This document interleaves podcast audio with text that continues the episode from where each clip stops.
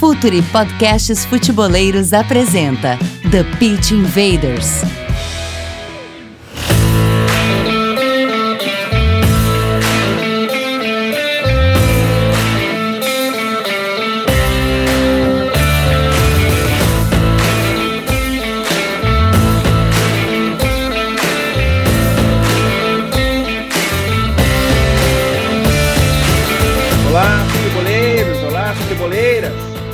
Podcasts apresenta The Pitch Invaders, episódio 179 já. Temos uma história, sempre falando de maneira profunda e séria sobre o jogo.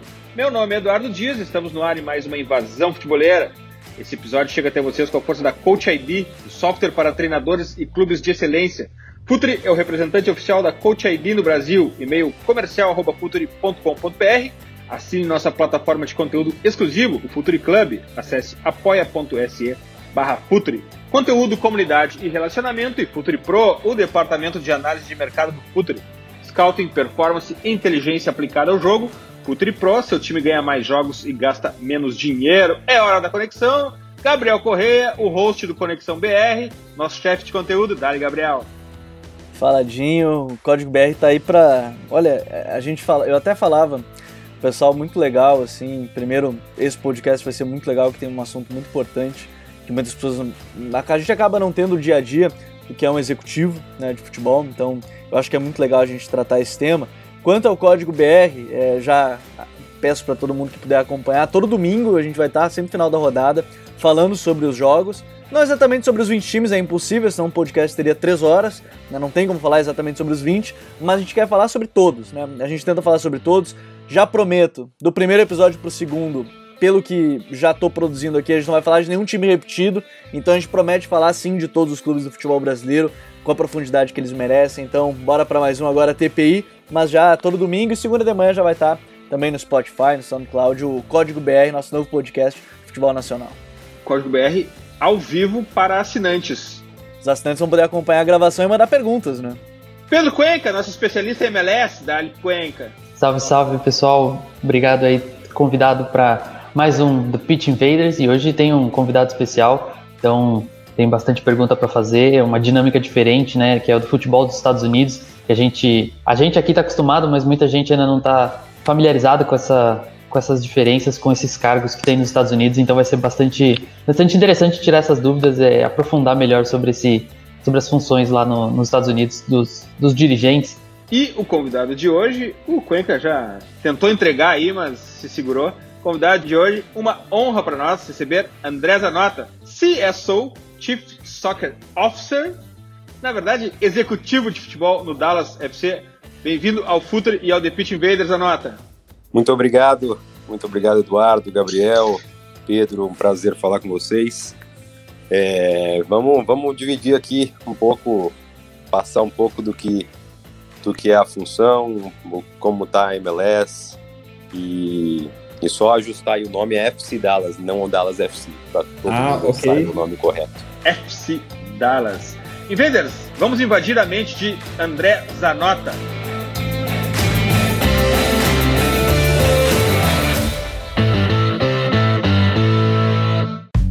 Está no ar o The Pitch Invaders, podcast semanal do projeto Futuri. Cultura, análise e informação, com a profundidade que o futeboleiro merece.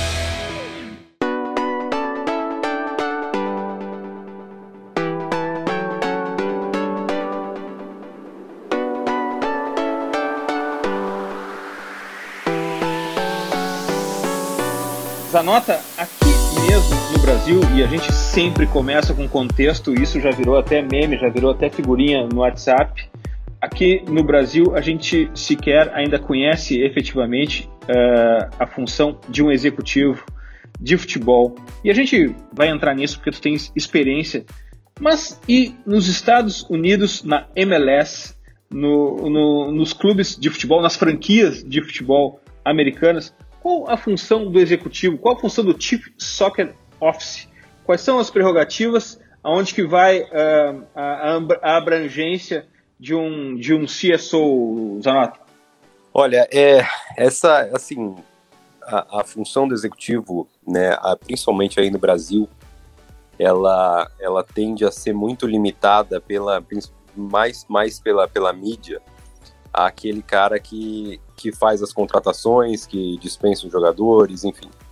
É, é, ela está muito restrita a isso. É a, a, cobrança do dia a dia é se você contratou bem, se não contratou bem. E, e, e, o desempenho do time acaba isso. Eu tenho visto agora de longe, numa realidade diferente que é aqui, mas como, como o resultado desportivo tem afetado uh, a permanência ou não de um executivo de futebol no, nos clubes no Brasil. E a função do executivo ela vai muito além disso, né? E aqui nos Estados Unidos as funções são é, a, a função é muito similar. Eu vejo não só Brasil, Estados Unidos, mas uh, em, em, qualquer em qualquer uh, clube no mundo a, a função é similar. Existe algumas algumas uh, formas que os clubes, como, como, como tinha a, a o Manchester United do, do Alex Ferguson, o, o Arsenal do Arsene Wenger, em que o, o próprio treinador englobava essa função também. Aqui na MLS são, tem dois clubes que fazem isso, que o treinador ele é um ele é o ele é o ele, ele não ele faz a função do executivo também, que é o o New England com o Bruce Arena, que o Bruce Arena foi treinador da seleção americana, inclusive. Ele, ele é o CSO e o head coach do, do New England. E o Sporting Kansas City, que tem o Peter Vermees, que é um ex-jogador também da seleção americana, que ele é o head coach e o CSO do, do Sporting Kansas City. No, de resto, nos outros 24 clubes da MLS, né, o Gabriel estava falando aí que não demoraria três horas para falar de 20 clubes, aqui já são 26 clubes na MLS. É, e tem mais quatro entrando nos próximos três anos. Então vamos chegar a 30 clubes aqui na MLS. É, então o podcast seria um pouco maior ainda. Mas, olha, eu, eu, eu, uh, eu costumo falar que assim, a gente, uh, a função do executivo é muito ampla. É, ela, claro que passa por esse que é o, o maior holofote que tem é, sobre o nosso trabalho, que é a questão de, de montagem de elenco, contratação de atletas. É, quando você agora, agora aqui no Dallas, por exemplo, eu já tô, a gente está tá quase em outubro, né? Então eu já tô é, estudando e planejando o elenco de 2021 aqui para gente e as peças que a gente vai precisar, os contratos que precisam ser renovados. Hoje a gente anunciou a renovação de um, de um, de um contrato aqui nosso, um, do lateral direito. Então, tudo isso já vislumbrando uh, o, o, 2021 principalmente, mas claro que a, a, a, a sequência disso. Uh, mas não é, obviamente, não é só nas, nas negociações de, de novos contratos, de contratação de atletas, é, a gente tem que zelar aqui por todo um ambiente é, do futebol para que, a, que os jogadores, a comissão técnica possam estar focados unicamente nos treinamentos, na, nos jogos. Então, é, toda a parte operacional do futebol, ela passa, ela tem que passar pelo executivo. Então, desde a logística das viagens, é, para que a gente, né, eu estava comentando com vocês offline aqui da da, da logística hoje, protocolo da MLS, para você vir jogar no você vir jogar hoje fora de casa, a MLS, o protocolo é que as viagens têm que ser no mesmo dia do jogo. Então a gente sai cedo, a questão de hotel, alimentação, tudo isso tem uma pessoa, tem um supervisor de futebol aqui que é o responsável, mas as decisões a gente eu, eu participo de todas essas definições para saber exatamente os horários, que horas a gente vai sair, que horas a gente vai chegar, o horário de alimentação, enfim, é, tudo isso tem que ser aprovado pelo, pelo executivo também. A questão de equipamentos em geral, uh, eu, eu, desde que eu cheguei aqui no Dallas, a gente, uh, o departamento de scouting, eu desenvolvi o departamento de, análise de desempenho também, trouxe novos profissionais para trabalharem aqui.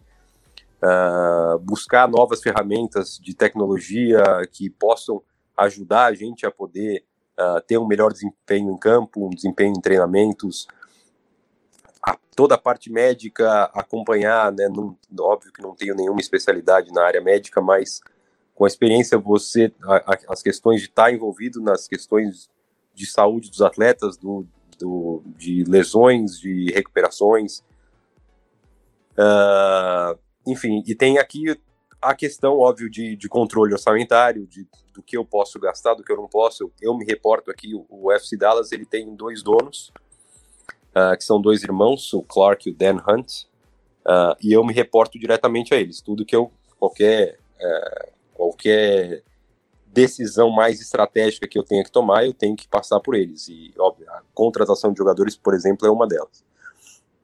Então, uh, e eles, eles uma, uma, família muito, só um parênteses, uma família, eles vêm de uma família que é muito tradicional nos esportes aqui nos Estados Unidos. O pai deles é um dos fundadores da, da NFL, é, é, é a pessoa, o pai deles é quem deu o nome de Super Bowl para o Super Bowl. Uh, eles são donos do Kansas City Chiefs, né, que é o atual campeão, né, o, o, o, o grande Patrick Mahomes.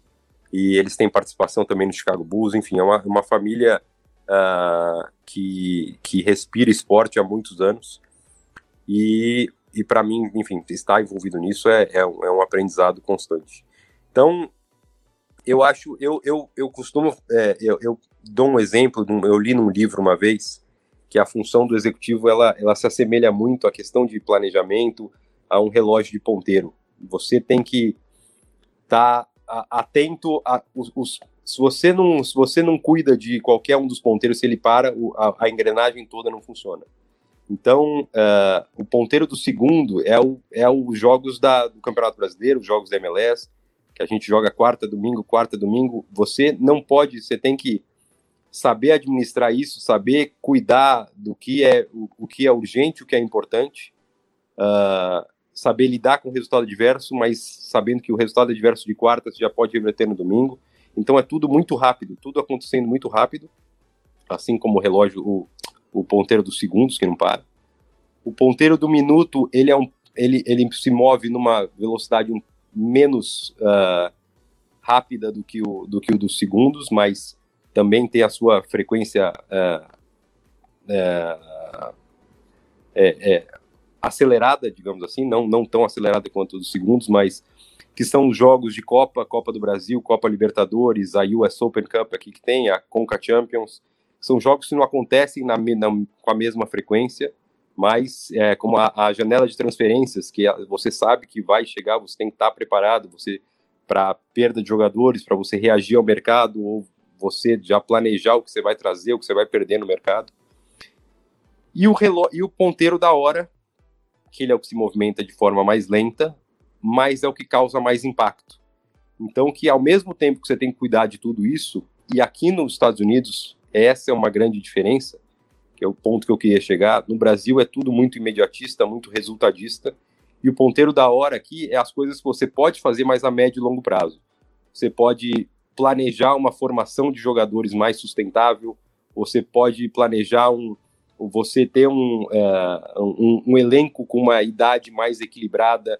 Você não está, como no Brasil, você tem a questão de, né, os, os clubes são uh, muito politizados, você tem as eleições a cada dois, três anos, e aquele grupo que está, quer se manter no poder, quer continuar. Então, você não, no Brasil, você não consegue muito planejar as coisas a médio e longo prazo. E aqui, por terem donos, não tem Estados Unidos é uma exceção também, porque o, o, futebol não é o esporte número um, não tem a mesma pressão de mídia, a questão de educação da torcida é completamente diferente do, da América do Sul. Então, eu cheguei aqui, eu fui num um evento da nossa torcida e eles vieram me falar: nossa, a gente sabe que o seu, o seu trabalho aqui é para os resultados aparecerem depois de 3, 4, 5 anos. Então, ninguém no Brasil, um torcedor no Brasil, vai chegar para mim e falar: não, a gente sabe que lá na frente o teu resultado vai aparecer. Eles, né, você quer o resultado no próximo jogo já. Então, é, eu acho esse é o grande ponto de diferença. E é, um, é uma coisa que eu tento aqui, quis fazer essa analogia com o relógio do ponteiro, que eu achei interessante quando eu li, porque você não pode descuidar do resultado do final de semana, da quarta-feira, mas você tem que, ao mesmo tempo, buscar fazer as coisas que vão trazer mais impacto e podem fazer uma diferença maior para o seu clube no futuro, que são a questão de, de desenvolvimento, formação de atletas, de planejamento de elenco, plane... você planejar uma janela de transferência é, não só a de janeiro, mas a do próximo você saber quais são os jogadores que você pode transferir na janela do verão do ano que vem europeu. É, enfim, eu acho que tudo isso é, é, aqui eu tenho muito mais tranquilidade de fazer do que eu tive nos clubes que eu trabalhei.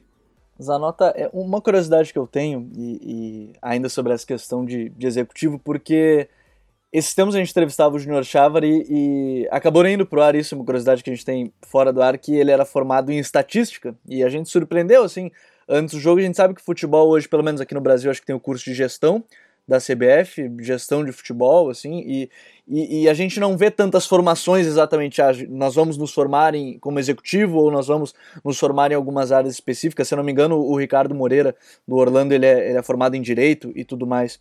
É, eu queria saber de você como é que você entrou nessa área, porque a área de executivo talvez por isso as pessoas não têm essa noção também, eu tenho essa impressão, de como é que ela funciona, e, e você está explicando assim, já, já deu um panorama bem legal de como funciona ela, é para entrar nessa área, ou, ou, a faculdade que você fez lhe ajudou de alguma forma nessa área que você atua, como é que é esse ponto para entrar nessa área de executivo que às vezes fica meio distante a gente, assim, de uma certa forma?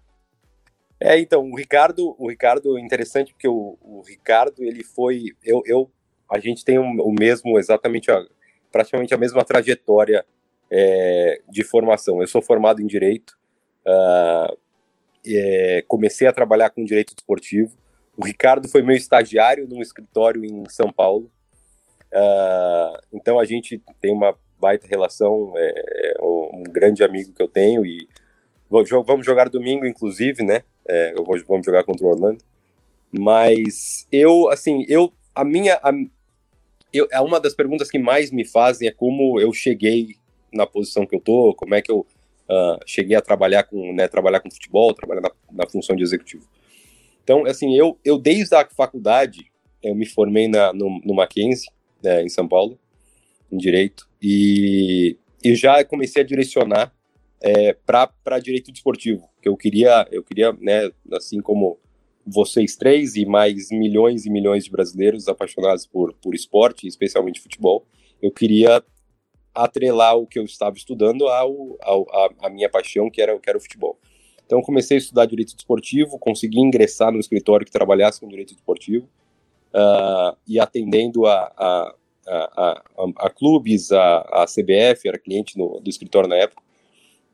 Mas o que eu falo muito é que eu me envolvia muito em cursos, seminários, congressos, participar e, e conhecer gente, você desenvolver um networking, é, fazer esse relacionamento com pessoas que já estão trabalhando no futebol, isso é muito importante, te abre portas depois lá na frente. Então eu, eu sempre, constantemente eu viajava para participar de cursos é, e, e, e, em congressos e me envolver, me envolvi no, na época no IBDD, que é o Instituto Brasileiro de Direito Desportivo, em comissões de direito desportivo. Aí eu fiz pós-graduação em Direito Desportivo, fiz, fiz um, um, curso de especialização na GV em Administração do Esporte. Uh, e aí, trabalhando com, com no, na parte de Direito Desportivo, no escritório, eu, e você se envolve, né? Você vê como os clubes são carentes em profissionais especializados que que têm um conhecimento mais profundo da, das regras, dos regulamentos de FIFA, CBF, Uh, às vezes o clube não tinha uma pessoa que falasse outra língua, que falasse inglês, falasse espanhol. Então eu acabava me envolvendo em algumas negociações de clubes, sendo advogado, uh, participando. Eles pediam para eu falar com o clube tal, para negociar tal jogador, porque precisava de alguém que falasse inglês. Então, e aí eu fui tomando muito gosto disso. Acabei ficando é, entediado da, da, da só ficar restrito à parte jurídica e me envolver na negociação, participar daquilo, você conseguir trazer um jogador que, que o clube queria, que a torcida ficar feliz, isso é, é, é uma motivação muito bacana. E, e, aí eu resolvi sair do escritório que eu trabalhava e falei, não, é isso que eu quero seguir. Uh, eu quero trabalhar em gestão na, no, nos clubes. Não, na minha cabeça não era muito ser o executivo. No, e, e aí eu fui estudar na Europa, fui para fazer o FIFA Master uh, que é um dos mestrados mais conceituados em, em, em, negócios do esporte que tem na Europa. Fiquei um ano fazendo FIFA Master e aí e, é, e esse é outro lugar que te dá um, um, uma, um, uma rede de relacionamentos espetacular. Uh, e de lá eu fui para o México. Foi meu primeiro clube que eu trabalhei, foi o Atlante uh, do México. Ficava em Cancún, não foi mal morar um ano em Cancún, foi uma experiência também nada mal, é, mas foi uma, assim, o Atlanta era um clube é, que originalmente era na cidade do México, mudou em 2007 para Cancún, para cidade do México já tem o América, o Cruz Azul, o Pumas, uh, o Necaxa foi para Águas Calientes e o Atlante foi para Cancún, foi uma mudança de, de franquia uh, para explorar um outro mercado. E o Atlante tinha ganho a Liga, o Clausura, se eu não me engano, em 2007 e ganhou a Conca Champions em 2009. Jogou o Mundial que o Barcelona fez a final com o Estudiantes uh, e a semifinal foi Barcelona e Atlante. Uh, que o Atlante começou ganhando 1 a 0 durante acho que 33 minutos o Atlante estava classificando para a final do Mundial e depois Ibrahimovic, Messi, aquele time todo, eles viraram para 3 a 1 e a gente ficou fora. Uh, mas eu, eu, eu, tive lá com o Miguel Herrera, que hoje é o treinador do, do América, uh, foi treinador da seleção mexicana na Copa de 2014, foi uma experiência muito bacana no México conhecer. É muito parecido, mas tem essa questão aqui dos Estados Unidos também de donos, são clubes com donos. Então, tem uma estabilidade maior para a função do executivo. Eu não fui como executivo. Lá eu trabalhava, era um, era um clube médio, pequeno, então acabava fazendo um pouco de tudo. A, a, trabalhei na área comercial, marketing, me envolvia na, no futebol. Enfim, foi muito bom para ter uma visão geral. Aí eu voltei para o Brasil, uh, fui trabalhar na Traffic, na parte na, na, gestão dos clubes do Desportivo Brasil, Estoril. Uh, a Traffic ainda tinha muito aqueles ativos, direitos econômicos, né, que ainda era permitido muitos no Palmeiras, né, que eram eram vinculados ao direito ao Desportivo Brasil e depois uh, é, é, os jogadores, e aí eram emprestados a outros clubes, enfim. E só que eu fiquei pouco tempo na tráfico e aí eu fui para o Santos. Então foi mais ou menos assim, eu acabei uh, chegando nessa função e no Santos eu fui como auxiliar do diretor do diretor de futebol na época, que foi o Felipe Faro, que estava na tráfico antes, ele me levou para lá. E o Felipe saiu depois de um ano, mais ou menos, quando eu cheguei no Santos. Eu cheguei no Santos ainda em 2012, com Neymar, com Ganso. Uh, e aí uh, o Luiz Álvaro era o presidente, Luiz Álvaro, o, o, o saudoso Laor, ele, se, ele teve que sair por, por, por problema de saúde, o Odílio assumiu, me convidou para ficar e foi aí que eu, uh, que foi minha primeira, minha primeira experiência mesmo, foi no Santos, e foi, enfim, foi, peguei um, um carinho enorme pelo Santos e foi, foi, foi, foi uma baita escola para mim, uh, trabalhei ali lá com o Zinho, é, e aí eu fiquei no Santos até 2015. 2014 é isso que a gente estava falando no começo, da questão política dos clubes. 2014 teve eleição, sabia-se que a oposição era, era, era, era, é, era a favorita para ganhar aquelas eleições, e o Modesto Roma, que era a, oposi a oposição naquela época, ganhou, e eu já estava pronto para ir embora, né, porque a minha função já vai trocar tudo, já tinha limpado minha mesa e o Modesto me convidou para ficar. E aí em 2015 a gente reformou todo aquele time, teve uma série de problemas, não sei se vocês lembram do o Arouca saindo na justiça, Aranha, uh, o Mena, enfim, e a gente reformou aquele time quando veio o Ricardo Oliveira, tava o Robinho, Giovanni jogando muito, Gabriel, Barbosa, uh, o Vanderlei veio, o Vitor Ferraz, e a gente foi campeão paulista já naquele ano. E aí eu achei que era o momento de sair. Mas acabei até desvirtuando da, da tua resposta, da, da, tua pergunta. É, Zanota, a, a gente sabe que você passou por clubes aqui do Brasil, você citou o Santos, também passou pelo Grêmio. É, e eu recentemente, até numa entrevista aqui para o Futuro, eu falei com o Bruno, Bruno Pasqualini aí do, do Dallas, e a gente conversou muito sobre essa questão de ser uma filosofia diferente nos Estados Unidos em relação ao Brasil é, dos clubes, da administração dos clubes, né? Nos Estados Unidos são franquias, tem donos, não tem toda essa questão política por trás. Dá para dizer que nos Estados Unidos é uma gestão profissional do futebol, enquanto no Brasil é uma gestão mais amadora mesmo? Ainda é uma gestão Eu amadora? Eu não acho que no Brasil é uma gestão amadora. Aqui é estritamente profissional, isso sem dúvida. É, as pessoas que trabalham dentro do clube não existe cargo político. Não existe você coloca lá porque é filho do conselheiro, porque é sobrinho de, do fulano. Isso aqui, obviamente, não existe. Então, a pessoa que está no departamento de comunicação, no departamento de marketing, no financeiro, toda ela, eles têm um currículo que uh, dentro daquela determinada área. Então, é, as pessoas que são contratadas para exercer, exercer as funções aqui, elas têm no currículo a especialidade naquela função. É, no Brasil, existe ainda, eu acho que melhorou muito nos últimos anos. É, eu falo pela minha experiência no Grêmio, por exemplo, a gestão do presidente Romildo é, tem isso muito, de as pessoas que estão nos cargos uh, são profissionais daquelas áreas. Só que ainda tem também a questão política. Você tem que fazer o, isso. Você, para trabalhar em clube, você precisa entender isso. Que, a, que, que é, um, é uma entidade política e que você precisa fazer. Existem partidos, diferentes grupos políticos, e você precisa fazer acordos, e aí você coloca tal pessoa numa função. É, são os cargos políticos de diretores estatutários que participam diretamente da do nossa função. Então, muitas vezes, se não quase 100% das vezes, eles têm um conhecimento muito maior da história do clube, do que é clube já são pessoas que dedicam a vida deles aos, aos clubes.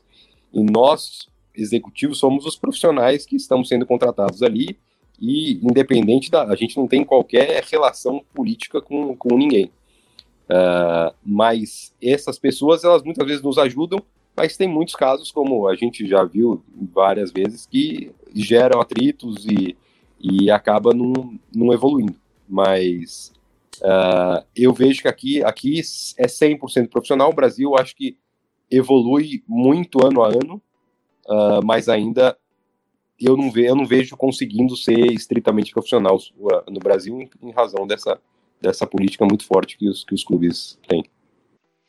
Zanota, o futebol nos Estados Unidos é, ele é regido por um acordo coletivo, CBA, um acordo coletivo entre os clubes e os, e, um, os atletas. O novo CBA reconfigura a MLS para um novo momento, momento prevendo um ciclo de Copa e talvez até é, a oportunidade para jovens jogadores para ser uma liga de desenvolvimento? O CBA, né, que é o Collective Bargaining Agreement, ele foi assinado, que é o acordo coletivo de trabalho, né, a tradução. Uh, ele foi assinado agora no começo, no começo, em janeiro desse ano, uh, válido por mais cinco anos. Então, é, eu nunca tinha vivenciado isso. Óbvio que no Brasil é completamente diferente, isso não existe. E, e aqui foi uma tensão até que o, o, o acordo fosse, fosse uh, feito Uh, eu, eu acho que o, o CBA atual agora, ele fez algumas modificações importantes para porque a MLS ela, ela tem uma série de regras que são muito específicas aqui. São específicas do sistema de esporte nos Estados Unidos. Uh, a questão de um jogador livre, por exemplo. Um jogador ainda existe tem uma série de requisitos para que o jogador seja considerado livre e ele possa escolher o clube que ele quer que ele quer jogar na MLS. Não é tão simples assim como é no Brasil. Acabou o contrato, o cara vai embora. Não, aqui antes ele tinha oito, ele tinha que ter oito anos de experiência na MLS, de jogos na MLS e ter acima de 27 ou 28 anos. Agora eles reduziram esse a idade e reduziram o prazo para que o jogador possa ser. Então eu acho que o CBA ele tem mais adaptado a MLS à realidade do futebol em outros lugares. Uh, mas ainda a, as particularidades da MLS elas são muitas.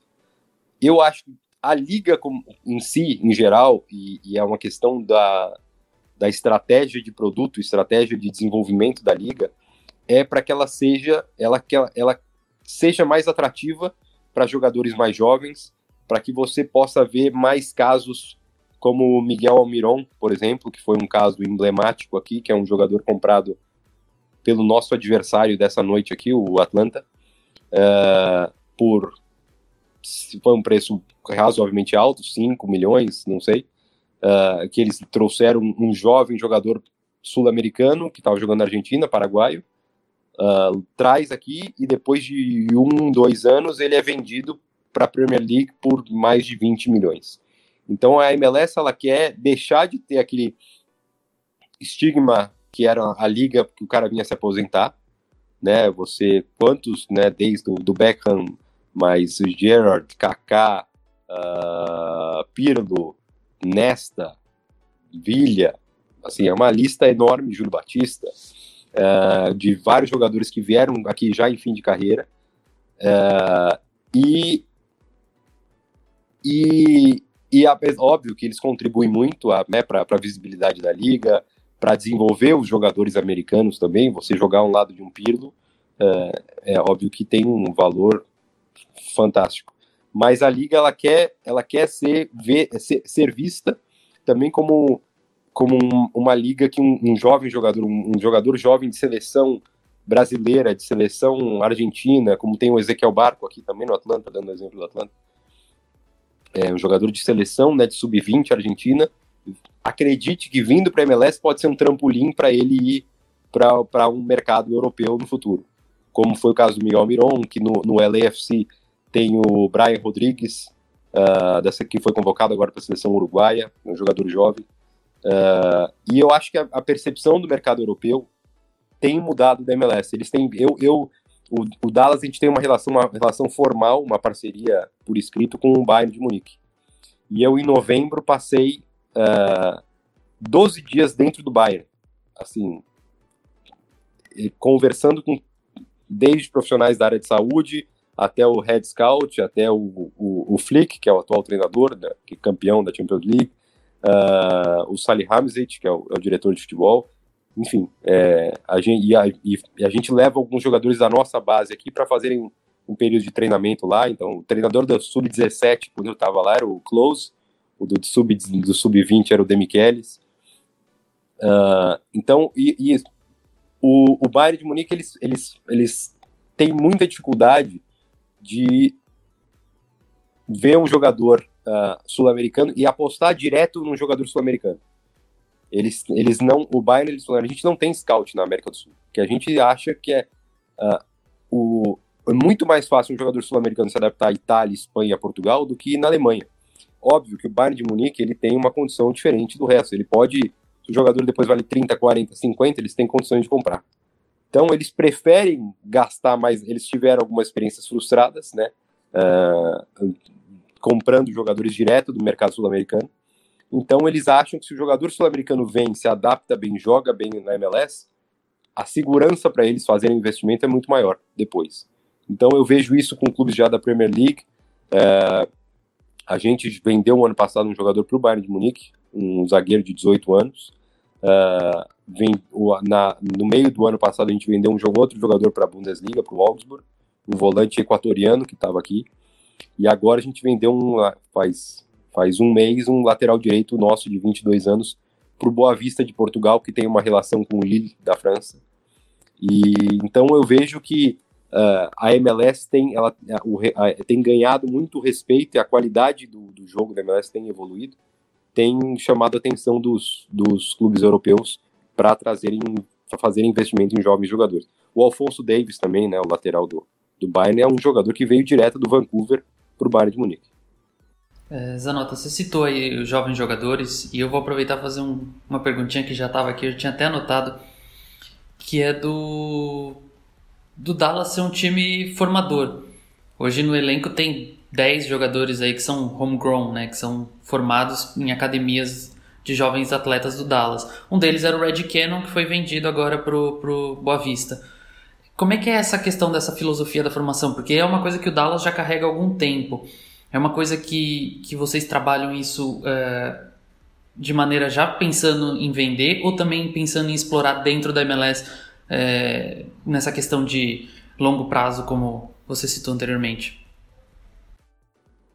Isso é, é uma ótima pergunta isso, porque a gente uh, aqui o, tem que também lembrar uma coisa, o futebol aqui é muito recente nos Estados Unidos. Então a MLS é uma liga criada em 94, 95, o primeiro ano foi 96. Então ainda, e, e tem clubes todo ano, esse ano entrou o Nashville Inter, e o Inter Miami, né, o ano que vem entra o Austin.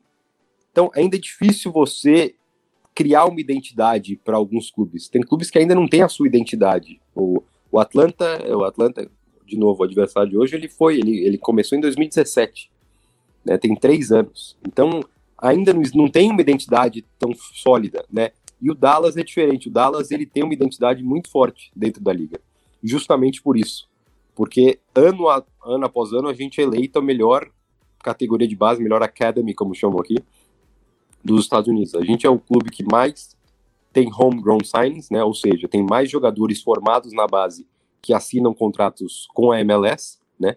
Lembrando para o público de vocês que todo jogador que vem, que vai jogar a MLS, ele assina contrato com a liga, ele não assina contrato com o clube. Então, o, eu trouxe o Thiago Santos do Palmeiras, por exemplo, o Thiago Santos assinou contrato com a MLS. E a MLS coloca ele no Dallas, porque obviamente foi, foi, foi um trabalho nosso, a gente faz toda a negociação, mas a MLS ela tem o direito, se ela quiser, de vetar uma contratação. Mas, enfim, e os jogadores formados na nossa base, eu não posso oferecer um contrato para ele. É, não, eu não tenho um, um, eu não jogo nenhum outro tipo de campeonato que não seja MLS. Então, se eu quiser colocar ele para jogar no time principal, eu preciso oferecer um contrato MLS que tem uma série de regras. A MLS você pode ter no máximo no seu elenco 30 atletas. Então, a gente, é, você ter um número, a, a gente até hoje tem 29 jogadores que foram formados na base que já jogaram no primeiro time do Dallas. Uh, e então essa essa essa essa a formação do Dallas ela é muito respeitada aqui. E a gente ter jogadores agora como o Red Cannon que está no, no Boa Vista, que é o lateral direito titular da seleção americana, um outro formado, não sei se vocês, mas o Weston McKinney, que foi, foi agora está emprestado na Juventus, estava no Schalke, é da, da base do Dallas também. Uh, os irmãos Funes Mori passaram aqui na base do Dallas também. O Rogério e o Ramiro, os dois argentinos. Uh, então, é, para gente, assim, isso, isso para o mercado americano é, é, um, é uma mensagem muito positiva você ter jogadores como o Weston McKinney, que esse já né, saiu da base do Dallas, hoje está no, no, no, na Juventus, né, jogando com o Cristiano Ronaldo, o Alfonso Davis, que sai da, da, da, base do, do Vancouver, é campeão da Champions League com o Bayern de Munique. Agora a gente tem o Red. Uh, isso você vai. É, a, a, cultura do, do, futebol aqui, você vai trazendo que mais americanos se interessem quando veem que tem jogadores de sucesso jogando nas principais ligas do mundo. Então a gente tem essa, isso muito forte no nosso DNA aqui, que é a formação de jogadores. É, o ano passado, na Copa do Mundo Sub-20, na, na Polônia, tinham quatro jogadores, três jogadores do nosso clube, mais o Chris Richards, que é o que a gente vendeu para o Bayern de Munique na seleção. O 10 e o capitão da seleção é o Paxton, que é um jogador nosso, tá, infelizmente lesionou essa temporada, está fora da temporada. Mas é, jogadores jovens que já estão, alguns deles já estão jogando na seleção principal dos Estados Unidos. E, e essa é, assim, isso é o que é o esperado.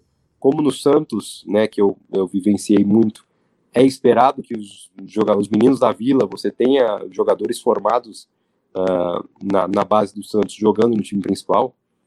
É, e quando eu estava lá, a gente foi bicampeão da Copa São Paulo com Zeca, Alisson, uh, o, o, João Paulo, hoje goleiro. Eu fico muito feliz de ver o João Paulo lá fazendo o sucesso que ele está fazendo agora pô, esse, esse menino ele tá lá batalhando há muitos anos.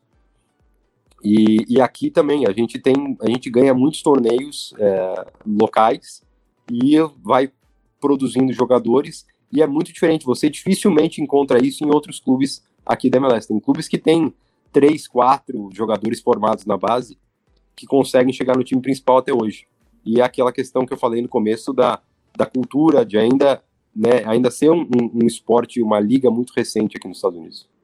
Agora, é, Zanota, nesse ponto, e, você tocou numa situação para mim que chama muita atenção mesmo, que o mercado é, europeu já olha a MLS como se um jogador sul-americano ele acaba rendendo na, na MLS, ele já atrai, que é um jogador que se adapta e tudo mais.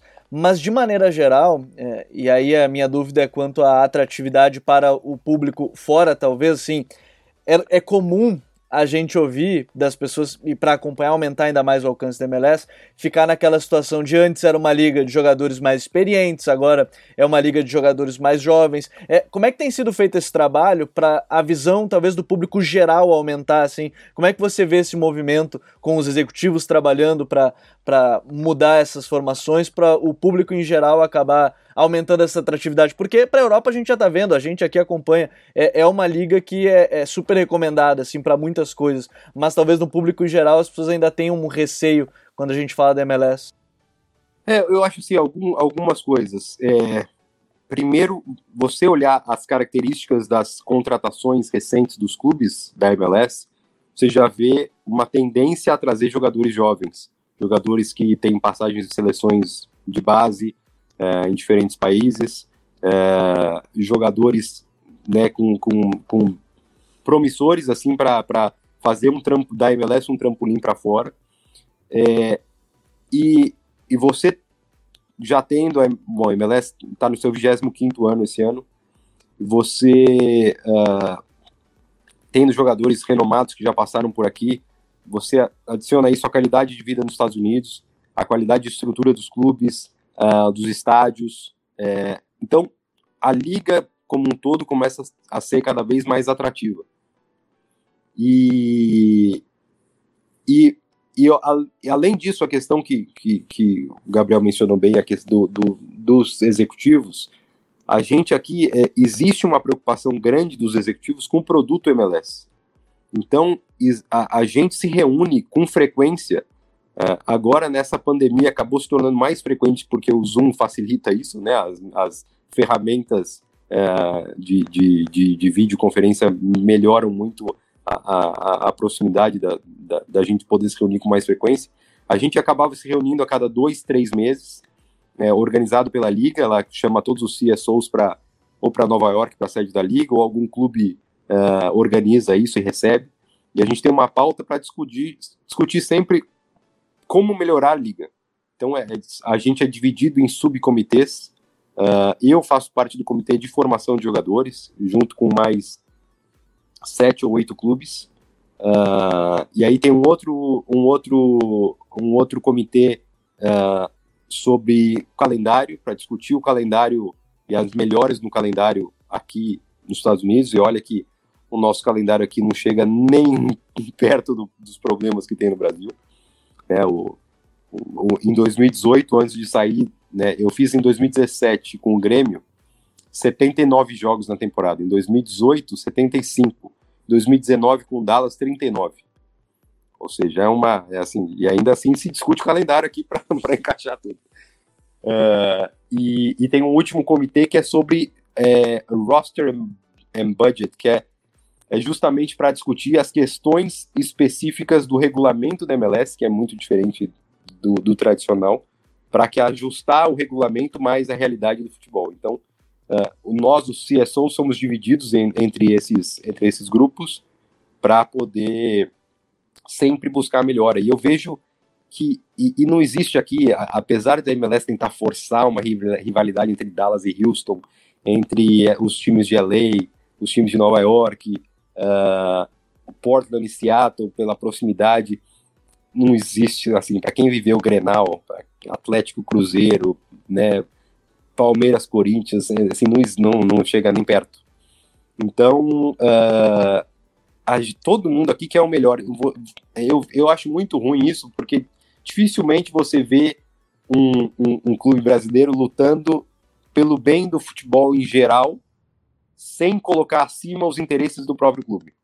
E aqui não, aqui você, a gente consegue ver que existe um, uma preocupação que a MLS possa ser um, cada vez mais um, uma competição mais atraente para o público americano, né? Porque você está disputando aqui espaço com o futebol americano, que disparado esporte número um, basquete, o NBA, que é muito forte, o beisebol, que é muito forte aqui, o hockey, que acho que é o que a gente mais pode tentar tirar espaço, uh, e, e, e para cada vez mais o público americano se interessar pelo, pelo futebol.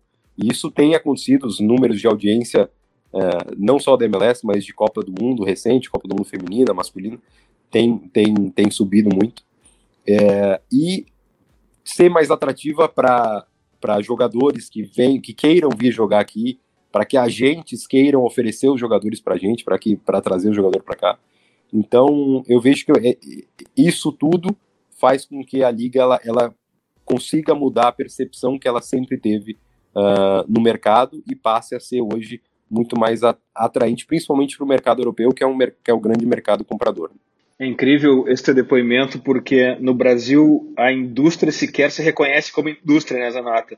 Aqui os clubes parece que não sabem que são numa indústria estão, uh, que estão interligados entre eles. Mas eu quero conversar contigo agora sobre estrutura de clube. Como é que é a estrutura de scout, o departamento de análise de mercado do Dallas? Ele funciona junto com o departamento de análise de desempenho? É um, um departamento individualizado? é usado, vocês usam Big Data, vocês usam Analytics nesse departamento. Como é que funciona o teu departamento de mercado, Renato? Olha, quando eu cheguei aqui, isso é, é por, por, estar nos Estados Unidos, eu imaginava que seria, né, você, né, que eu, eu assisti o filme e li o livro Moneyball, então, é, o, assim, o americano é, é, fanático por questão estatística, por rankings, uh, por, né, pelos números em geral no esporte. Então, você vê no futebol americano, no basquete, no beisebol principalmente, muito disso. E quando eu cheguei aqui no Dallas, não tinha nada muito desenvolvido nisso. E os donos me deram é, carta branca para poder desenvolver. Não são interligados. É, o, o, o, o, eu tenho o departamento de scouting que eu, eu tenho três scouts nos Estados Unidos. Existe uma, uma peculiaridade nas regras da MLS também que é, é muito diferente do que a gente está acostumado. Uh, a MLS, assim, eu tenho três scouts, dois para Academy e um que é o, é o, ele, ele faz o time principal e, e um que é um pouco híbrido que ele faz Academy e o nosso time B. Uh, e eu tenho três scouts que estão, que um fica na Europa e dois na América do Sul. Um faz Colômbia, Equador, Peru, uh, Venezuela e o outro é Brasil, Argentina, Uruguai, Paraguai e Chile. E longe de ser o ideal ainda, mas para quem não tinha nada e já ter isso e assim e, e, e o trabalho deles tem me ajudado muito uh, com, com, com, com, os nomes que a gente tem prospectado, enfim. Mas uh, a gente a gente a, a ideia a, a, grande diferença né, do que do que, do que estou acostumado no Brasil. No Brasil, a gente, quando você vai buscar um novo jogador, você foca primeiro num brasileiro ou sul-americano que está em qualquer lugar. Uh, aqui para os Estados Unidos, qualquer nacionalidade, um cara pode vir se adaptar tranquilamente para os Estados Unidos. Então, a, a, gama de opções que me abriu né, é, é enorme. Então, eu recebo jogador, recomendação de jogador da Bulgária, da Romênia, do Japão, da, dos países africanos, uh, da Noruega, que é uma coisa impensada. Eu não vou buscar um. Eu não vou pensar em levar um norueguês para o Brasil, não vou pensar em trazer um, um búlgaro para o Brasil, né? Porque a gente sabe que a dificuldade de adaptação vai ser muito grande, não é pela qualidade do atleta e nada, porque é óbvio que tem muitos jogadores muito qualificados nesses lugares. Mas eu tava, eu vendi recentemente o centroavante da, um, um, da República Tcheca, que joga inclusive na seleção da República Tcheca, o Zdenek Ondrasek, que, a gente, que veio no começo do ano passado, junto com o Brian Acosta, que é hondurenho. Então, nacionalidades que você não vê muito no Brasil. E aqui nos Estados Unidos, eles, né, o Brian tá super bem, tá aqui com a gente ainda, o Zidane, que nos ajudou muito ano passado. Teve uma questão familiar, a gente acabou vendendo ele de volta para a República Tcheca faz duas semanas. Uh, eu tenho um zagueiro suíço, enfim. Então, é, eu tive que me adaptar, eu, como executivo, tive que me adaptar a essa nova realidade de estar aberto a, a ter muitas opções, né? Você, eu tenho que olhar jogador, né? Eu recebo indicação de jogador uh, coreano, jogador que está na Suécia, e, são, e aqui você vê na liga, tem vários casos de jogadores de distintas nacionalidades que fizeram sucesso dessas, dessas, desses lugares.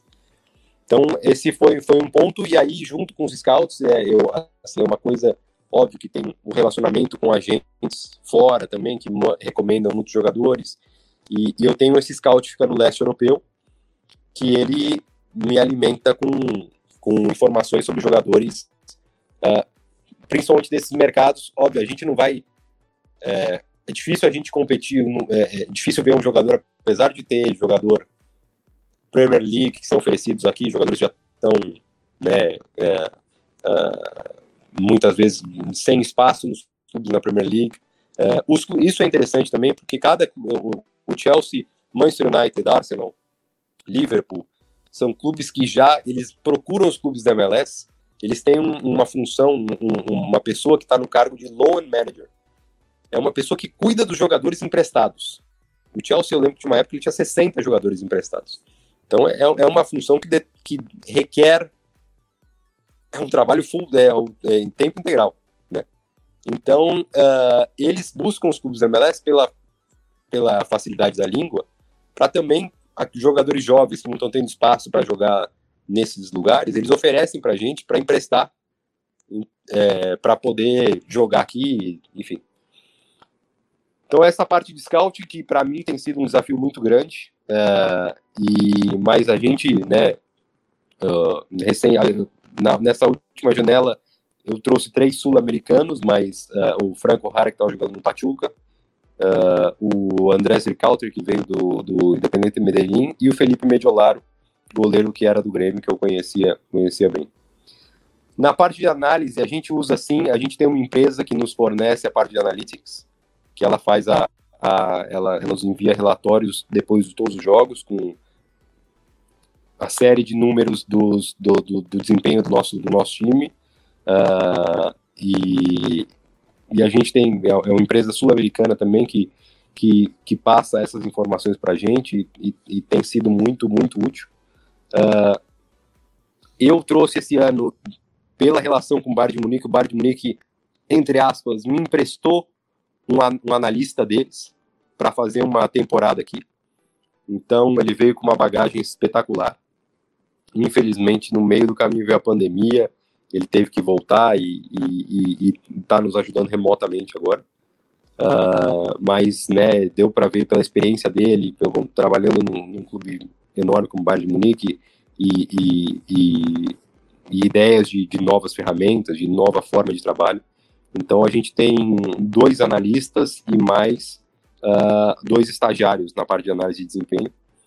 Uh, e assim, a gente não tem. É, agora, por conta da pandemia, a gente está tendo jogos na sequência, mas como eu falei para vocês, assim, a gente joga 40 jogos por ano, então não é a mesma loucura de, de análise de oponente, dos, dos adversários, a, a, e a análise do nosso time, a, a, edição de vídeo, enfim, todo o trabalho que o analista tem.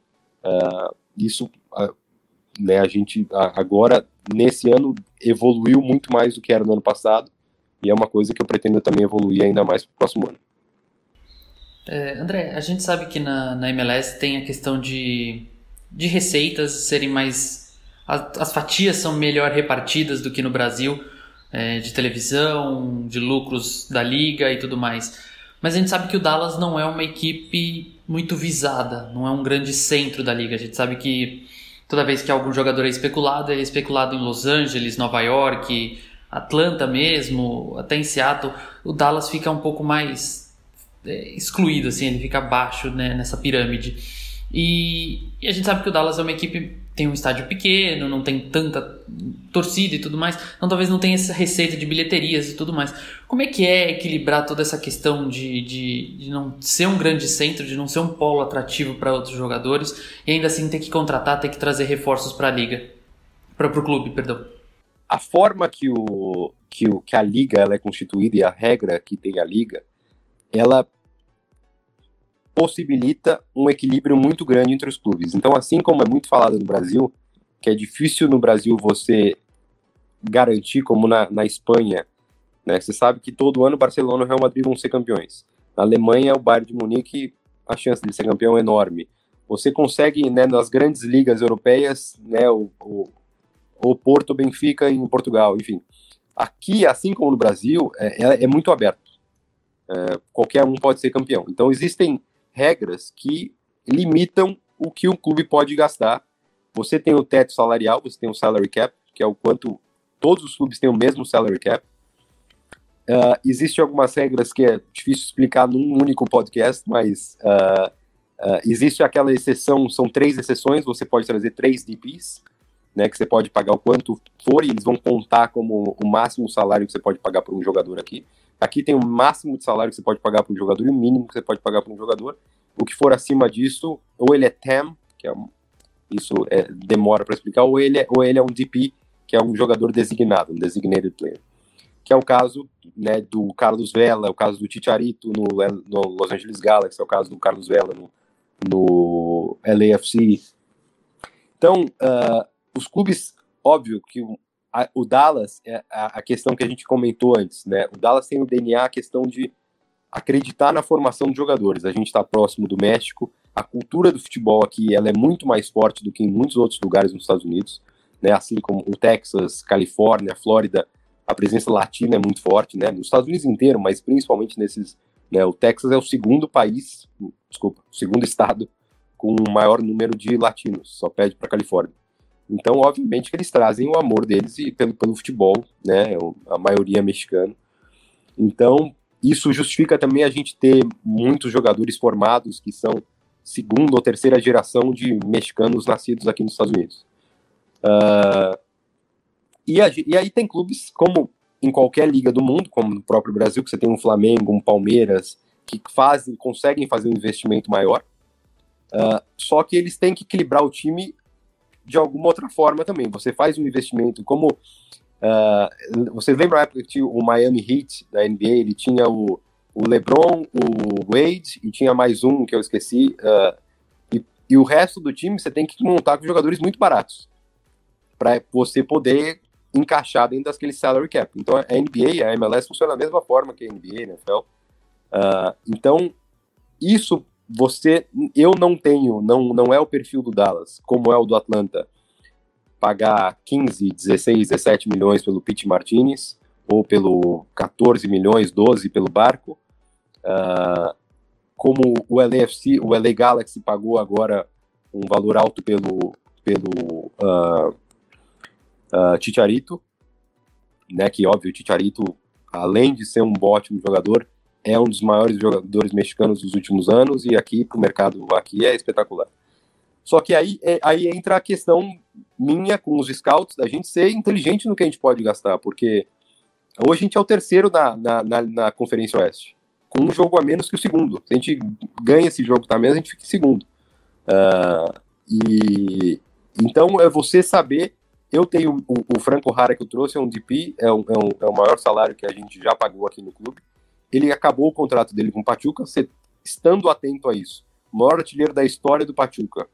Ele veio para cá, ele, já, ele, ele, tem, ele tem três gols nos últimos três jogos. É um jogador assim que você. A questão de adaptação dos Estados Unidos não é tão difícil, ainda mais no Texas, que o clima é muito mais favorável a sul-americano do que você ir para Boston, para Chicago, uh, para os times do Canadá, que o frio é muito maior. Então, uh, por mais que a gente não tenha essa essa é, é, essa marca que outros times têm de claro que as principais cidades nos Estados Unidos, Los Angeles e Nova York. Então vão ter a maior atração por a mesma coisa os times de São Paulo e Rio, né? Uh, porque são times que estão nos maiores centros do país.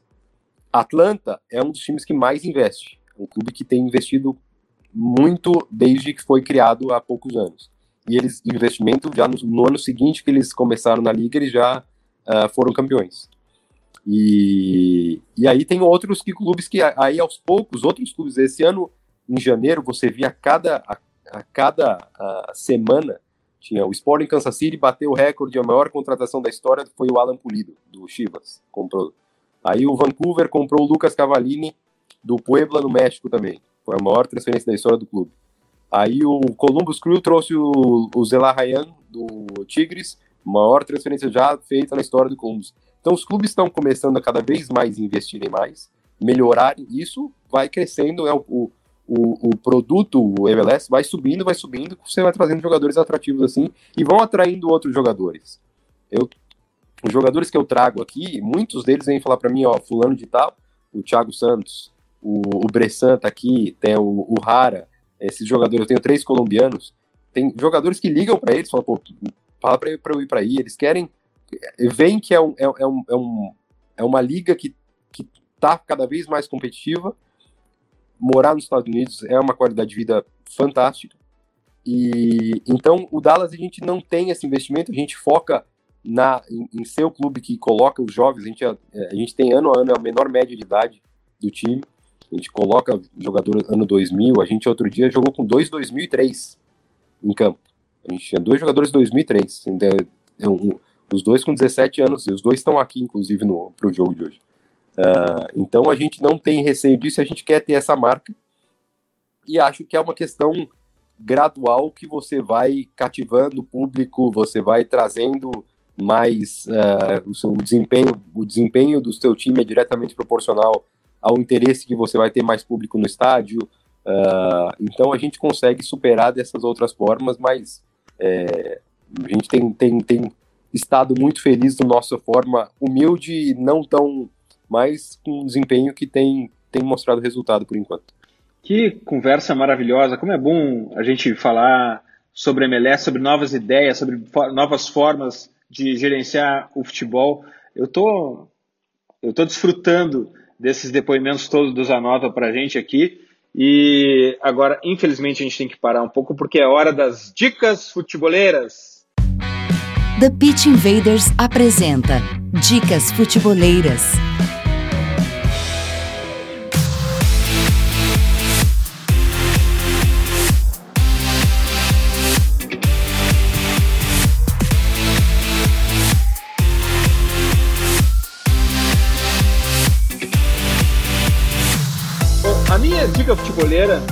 É o conteúdo do Luiz Cristóvão no Futuri.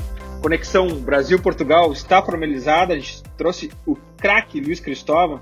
Na verdade, a gente formalizou essa contratação, né? Porque o Luiz Cristóvão estava com a gente desde o começo, usando força e fazendo, inclusive, conteúdo de MLS aqui, afinal de contas, ele também é um especialista em MLS. E o Futuri agora também joga pela Europa. Tudo nos interessa em futebol, MLS, e Europa, além do Brasil, como o Gabriel falou no começo. Procurem por a Liga Portuguesa a gostar dela própria e desfrutem. Teremos muito de Liga Portuguesa no Futuri. Gabriel, qual a tua dica futeboleira? Bom, Dinho, a minha dica tá lá no site, no futuri.com.br. Texto muito legal do Caio Nascimento sobre a formação nas categorias de base da equipe do Anderlecht. E, e, o clube belga que busca retomar a conquista de títulos, aí são três anos sem nenhuma conquista.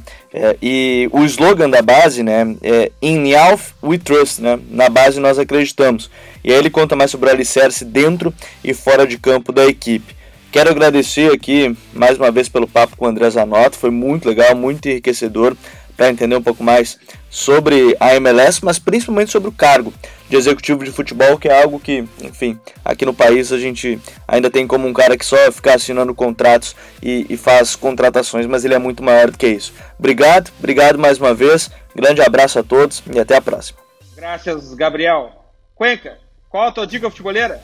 Minha dica futeboleira é um artigo do The Athletic, que é um site fantástico, quem não conhece, conheça que ele fala sobre a busca de um repórter. Ele ficou quatro meses procurando fotos e vídeos de um jogo, um amistoso que o Maradona fez no Canadá, numa liga pequena do Canadá. E aí ele até brinca, né? A noite que o Deus do futebol desceu no Canadá. E ele fala que todo mundo conhece, todo mundo tem imagens do Maradona no Barcelona, no Napoli, no Boca Juniors, na seleção argentina, mas ninguém tem as imagens do, do Maradona no Canadá. Então é uma história bem divertida, ele mostra como é que ele foi atrás dessa de todas essas imagens e tudo mais, e, e eu achei bem interessante, é uma matéria que vale muito a pena. Que história maravilhosa. Cuenca, obrigado. Eu que agradeço, é muito bom falar aqui de, de MLS com vocês, e hoje o papo com o Zanota foi espetacular. Tamo aí sempre que precisar. André Zanota, qual a tua dica futeboleira, Zanota? Pelo, pelo papo sempre agradável e, enfim, é, acompanho o trabalho de vocês e é, e é sempre um prazer falar e poder para as pessoas conhecerem um pouco mais da MLS, que ainda no Brasil ela não tem a mesma, não está tendo a atenção que, que eu espero que um dia tenha. A minha dica futeboleira, eu vou, se me permite, duas. Um livro é, um livro claro. para que, quem quer saber mais do trabalho do executivo, eu acho que, o, que é um, é um para mim é, um, é, um, é uma referência, né, como executivo de futebol, que é o Monte, que é o atual diretor de futebol do Sevilha, ele, enfim, é, toda a trajetória que ele teve no, como atleta, depois diretor do Sevilha, saiu para Roma e voltou, e agora recentemente conquistou a Europa League. Então ele tem o Método Monte, né, que é um livro uh, muito interessante que, que ele conta, né, o, o, o, como é o trabalho dele como executivo, né, como, a, a, como ele faz para trazer jogadores, todo, todo o processo que tem uh, da, do, do, dia a dia, relacionamento com, com o treinador, relacionamento com atletas, enfim, eu acho é uma dica é muito bacana. E também para ver a realidade, né, a relação dono, clube, o sofrimento. Você assistiu Sunderland Till I Die, é, esse é um é seriado que, eu, se eu não me engano, é na, é na Amazon Prime, né? Ou é Netflix mesmo? Netflix. Uh, Netflix. É, e ele é, eu acho muito bacana, assim, é um vivenciar o sofrimento de um clube que caiu para a segunda divisão, que aí você assiste achando que né, vão subir, eles caem para a terceira, sem querer dar spoiler já dando mas eu acho que é muito legal você ver os bastidores ali, a, a pressão de torcida, pressão de imprensa, relação diretor esportivo, uh, dono, comissão técnica, enfim. Tudo isso eu acho, acho, acho bem bacana de assistir também. Puxa, muito obrigado, Zanota. Volte sempre aqui ao TPI, conte sempre com o Futuro e boa sorte na temporada. Muito obrigado, muito obrigado. Vamos continuar aí na caminhada. Faltam 12 jogos aí para acabar a temporada regular. O nosso objetivo classificar para os playoffs e depois vamos ver, vamos ver o que acontece, morder alguma coisa mais especial esse ano, ver se é possível. Invaders, graças por estarmos juntos em mais esse TPI. Futeboleiras, futeboleiros, nós somos o Futuri e temos um convite para vocês. Pense o jogo. Abraço e até a próxima invasão, The Pit Invaders.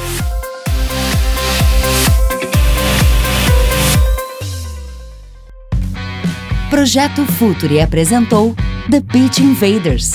Acesse www.futuri.com.br. Pense o jogo.